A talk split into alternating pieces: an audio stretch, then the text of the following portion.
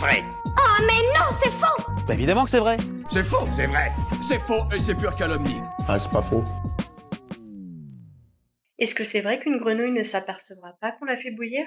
Déjà, c'est. C'est affreusement barbare J'aurais pas dit mieux. Laissez les grenouilles tranquilles, enfin. Mais bon, ça a piqué ma curiosité maintenant. J'aimerais bien savoir si c'est vrai ou pas. Vous avez certainement déjà croisé une grenouille dans votre jardin. Cet amphibien du genre Rana est très présent en Europe et notamment en France, pays qui en abrite le plus d'espèces puisqu'on en compte 38. Il en existe donc beaucoup. De manière générale, elle ne dépasse pas les 10 cm de long et ont la peau lisse, contrairement à leurs cousins les crapauds. Nous avons d'ailleurs fait un épisode qui leur est dédié, n'hésitez pas à aller l'écouter. Joyeuse bonne idée. Les grenouilles ont quatre pattes palmées, dont deux postérieures qui sont très allongées pour leur permettre de faire de grands sauts. Grâce à cet effet ressort, elles peuvent bondir jusqu'à 2 mètres de long sans problème. Au stade de tétard, elles vivent dans l'eau et une fois arrivées à une taille et une forme de grenouille, elles vivent sur la terre mais dans un environnement qui reste relativement humide, comme les bois, les marais ou les endroits proches de mares et d'étangs.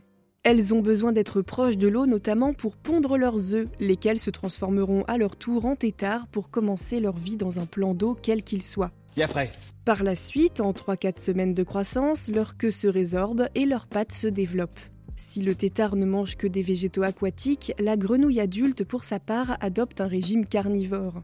Elle apprécie en effet de manger des mouches, des papillons, des chenilles, des vers ou autres mollusques. La grenouille verte, Rana esculenta, est l'une des plus répandues en Europe. Elle est trapue et vous la trouverez le plus souvent autour de l'eau. Elle a d'ailleurs une technique de chasse particulière puisqu'elle attend qu'un insecte passe à proximité pour projeter sa longue langue collante et l'attraper au vol. Il y a aussi la grenouille agile, Rana dalmatina, qui se distingue de par sa tête légèrement pointue. La couleur de sa peau se fond parfaitement avec les feuilles mortes, ce qui est une excellente technique pour se cacher. Et puis il y a aussi la grenouille rousse qui peut être davantage dans les altitudes. Comme son nom l'indique, elle est de couleur brun rougeâtre à brun noir avec des taches. Oui, non, mais enfin, c'est joli. Enfin, c'est c'est joli quand même. Bon, si on en revient à notre sujet de départ, explorons un peu cette idée que la grenouille ne se rendrait pas compte qu'elle est en train de bouillir. Alors d'où vient cette histoire? Une légende affirme que si une grenouille est balancée dans une casserole d'eau bouillante, elle tentera directement de fuir. Enfin, plutôt, elle mourra sur le coup, mais si elle pouvait y survivre, elle tenterait de s'échapper. Jusque-là, logique.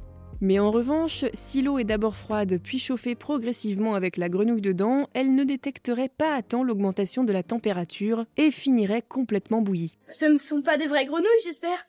Euh, si, si, on parle bien de vraies grenouilles. Ça paraît horrible, mais vous allez voir, ne vous en faites pas, ça ne l'est pas tant que ça. Le fait est que les grenouilles sont ce qu'on appelle des animaux ectothermes. C'est-à-dire qu'elles ne produisent pas de chaleur et régulent plutôt leur température corporelle via celle de leur environnement.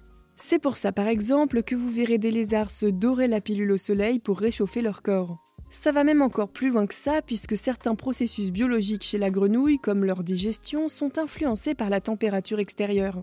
Vous l'aurez compris, elles y sont donc plutôt sensibles aux variations du thermostat. Les grenouilles disposent aussi, comme bien des animaux, de réflexes de survie qui vont leur permettre de s'échapper si l'eau dans laquelle elles se trouvent est trop chaude. Comme leur peau est mince et fortement vascularisée, donc traversée par de nombreux vaisseaux sanguins, elles captent très rapidement quand la température ne leur est pas adaptée. D'autant plus qu'elles ont aussi des glandes cutanées qui sécrètent des substances qui aident à réguler la chaleur. Et enfin, elles ont un système nerveux très sensible qui leur permet de détecter rapidement le moindre changement dans leur environnement et de réagir à ces stimuli potentiellement dangereux.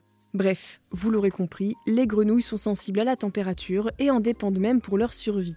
Donc c'est vrai que ça ressemble à un non-sens total de dire qu'elles pourraient ne pas se rendre compte qu'elles sont en train de bouillir. Donc cette théorie... C'était pas vrai. En fait, l'histoire de la grenouille bouillante est une apologie, une sorte de fable décrivant une grenouille qui bout sans s'en rendre compte. Cette histoire est souvent utilisée comme métaphore d'un certain trait de la psychologie humaine. L'humain, de manière générale, a tendance à laisser des choses négatives s'accumuler dans sa vie tant que c'est fait de manière progressive. Et un beau jour, on finit par se réveiller et on se retrouve comme une grenouille dans l'eau bouillante. C'est d'ailleurs une analogie souvent utilisée pour souligner le manque de réactivité de notre espèce face au changement climatique. Un petit degré par-ci ou par-là, ça peut sembler pas grand-chose, surtout quand on a les moyens de vivre à l'abri. Mais un jour, c'est sûr que la Terre deviendra invivable pour tout le monde. Du coup, mieux vaut ne pas trop attendre avant de passer à l'action. Au boulot, les gars Et vous, vous avez d'autres idées reçues à débunker?